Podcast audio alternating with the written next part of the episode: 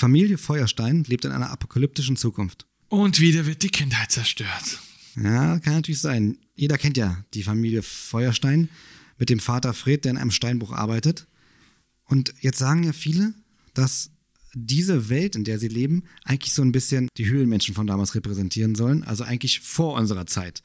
Aber jetzt gibt es die Theorie. Oh nein. Ja, jetzt gibt es die Theorie, dass Familie Feuerstein in einer dystopischen Zukunft lebt. Und dafür gibt es auch super viele Hinweise in der Serie. Zum einen, sie kennen die Beatles. Sie feiern Weihnachten. Es gibt ein Wirtschaftssystem. Stimmt. Ja, in dem Waren gegen eine feste Währung eingetauscht werden. Viele Gegenstände, die man eigentlich nur aus der Moderne kennt. Ja, du hast vollkommen recht. Aber der interessanteste Hinweis ist der Moment, als die Familie Feuerstein auf die Familie Jetson trifft. Die Jetsons sind nämlich eine futuristische Familie, die hoch über den Wolken in einem utopischen Zukunftsszenario leben.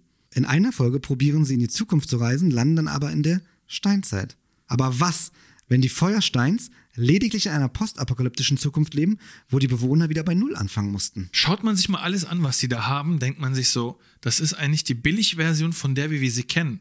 Wahrscheinlich, weil sie die Möglichkeit nicht mehr haben, das so zu herzustellen, wie sie es einmal kannten. Zum Beispiel die Autos und andere Gegenstände.